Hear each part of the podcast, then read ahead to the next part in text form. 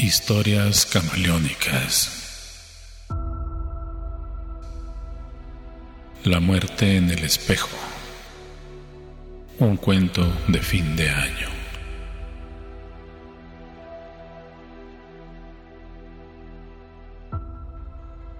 Enclavado en el centro de la ciudad, muy cerca de la iglesia del Señor de San José de la Montaña, de hecho, atrás de este, se encuentra la estancia de bienestar para adultos mayores.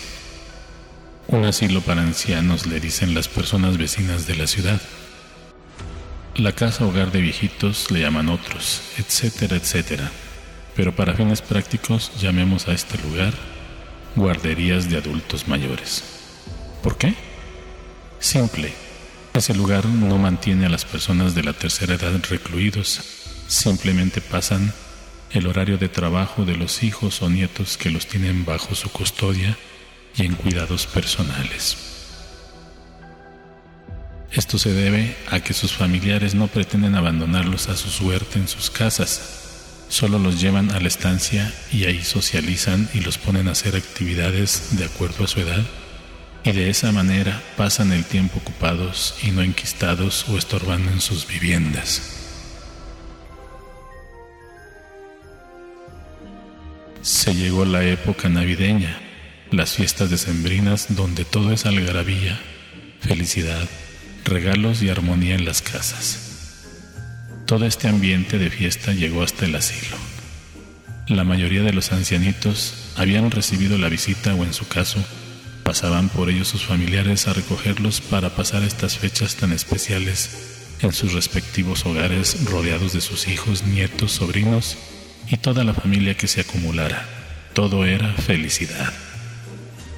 Bueno, no para todos. En el asilo se encontraba José. Irónicamente se llamaba igual que el santo que le daba nombre a ese lugar.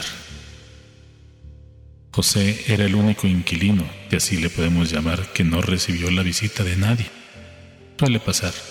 A veces se quedan en ese lugar porque sus hijos o quien les corresponda no están en la ciudad o salen fuera por otras causas. Pero en este caso José no tenía a nadie, en teoría. Se supone que siendo así entonces, ¿quién pagaba su estancia? Pues fácil, contaba con un fondo de ahorro suficiente para cubrir sus gastos de ese lugar. Así que eso no era problema, por dinero no se preocupaba. Afuera, todo era un barullo festivo, Tráfico horrendo en la ciudad con las compras de última hora. Había pasado la noche buena y se preparaba todo para el fin de año.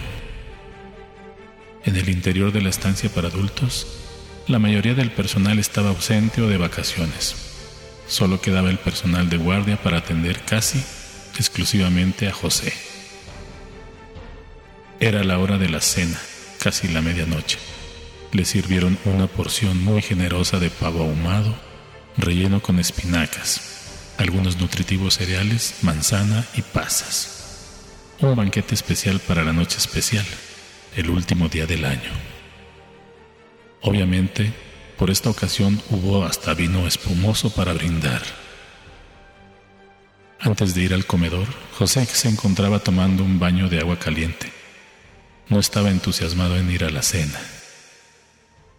Al momento de salir de las regaderas, se preparaba para peinarse y en el espejo le apareció una figura tenebrosa.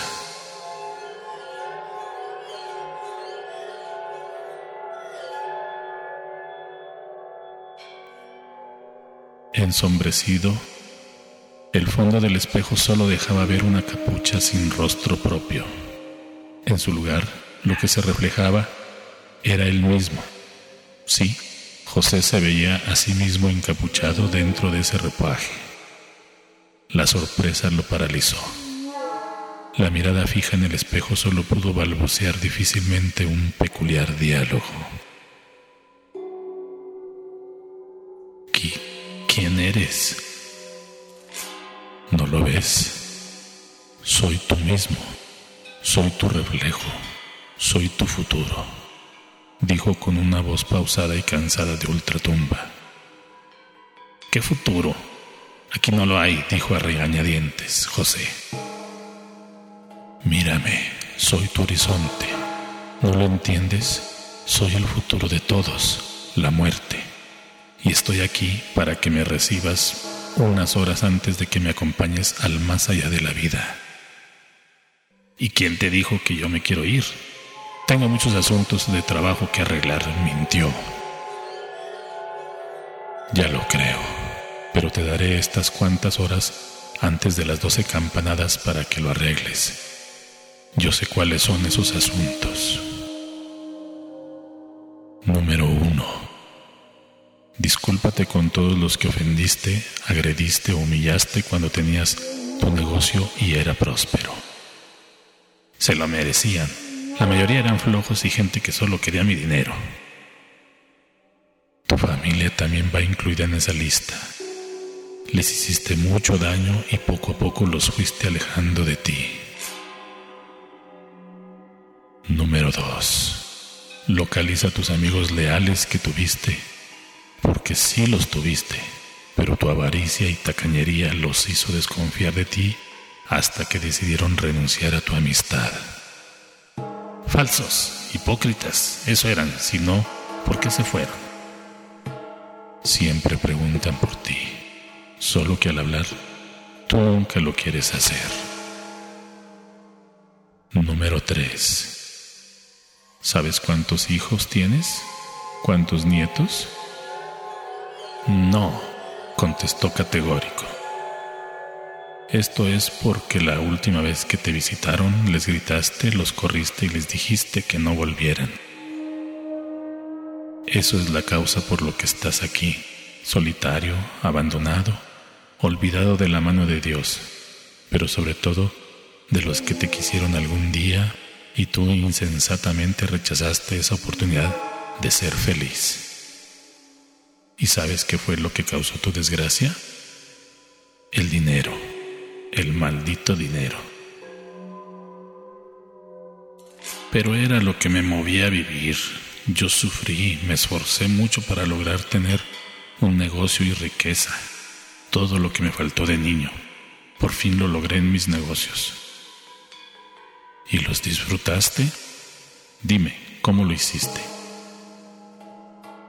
Cada vez que lograba un buen negocio al recibir mis ganancias, al tener mis ahorros para esto, para no tener que depender de nadie y que nadie me dijera cómo vivir mi vida. Para eso trabajé.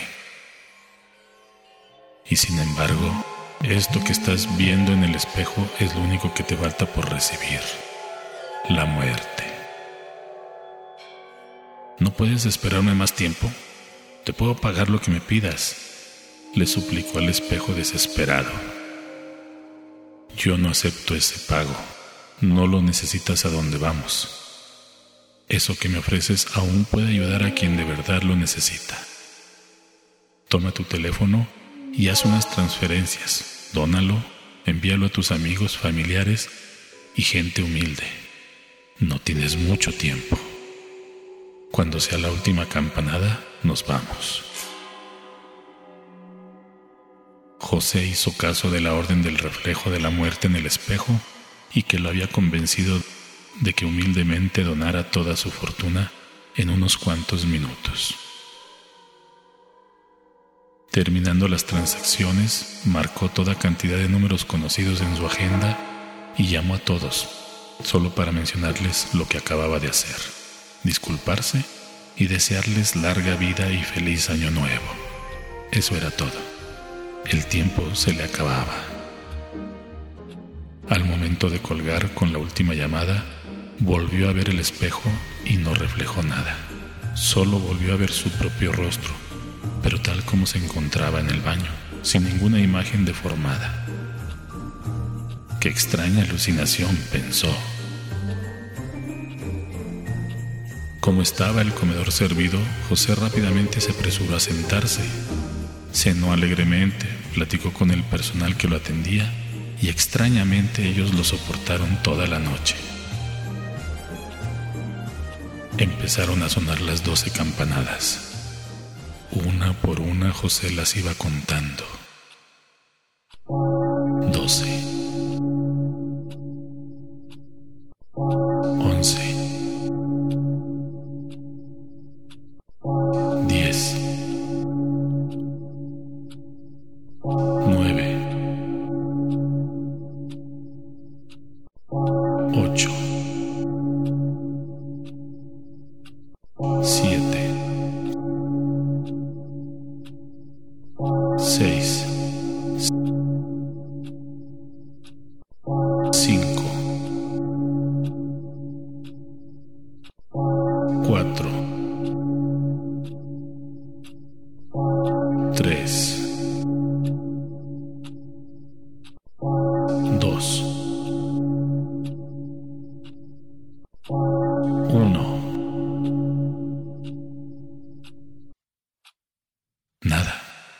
No pasó nada.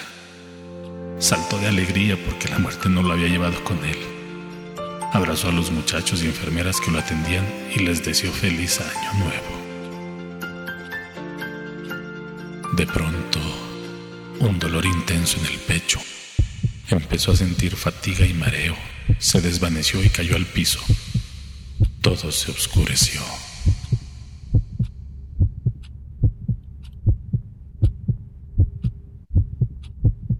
Amanece y en la guardería de adultos mayores hay mucho movimiento.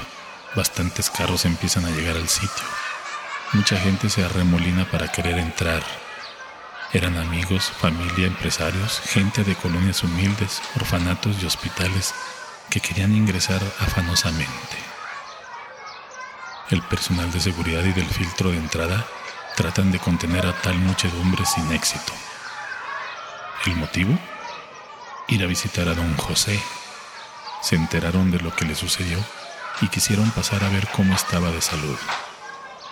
En el interior se encontraban sus hijos, nietos y bisnietos que ya tenía. Estaba feliz, como nunca en la vida se había sentido.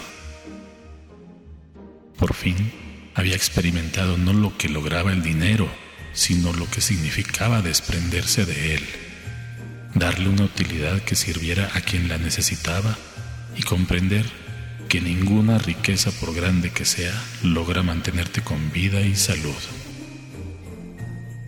Pidió a su familia que le dejaran ir al baño y se fue caminando dificultosamente.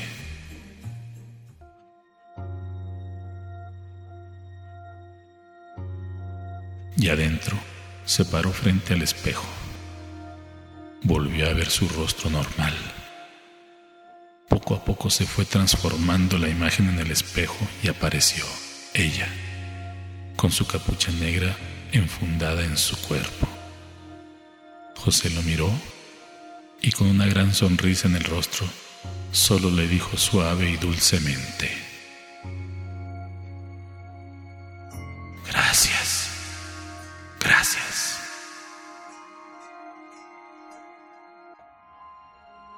En el cuarto, la familia solo escuchó el estruendo de la calle de don José.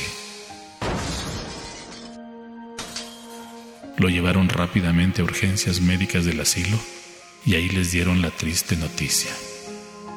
Acababa de fallecer.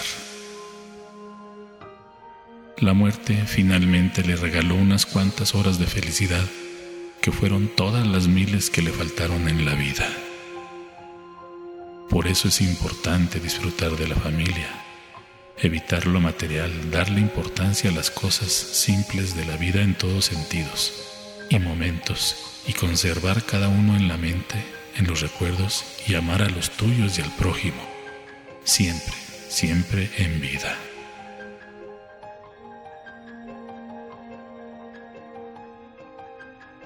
Historias Camaleónicas es una idea original, producción y edición de Santiago Aguilar.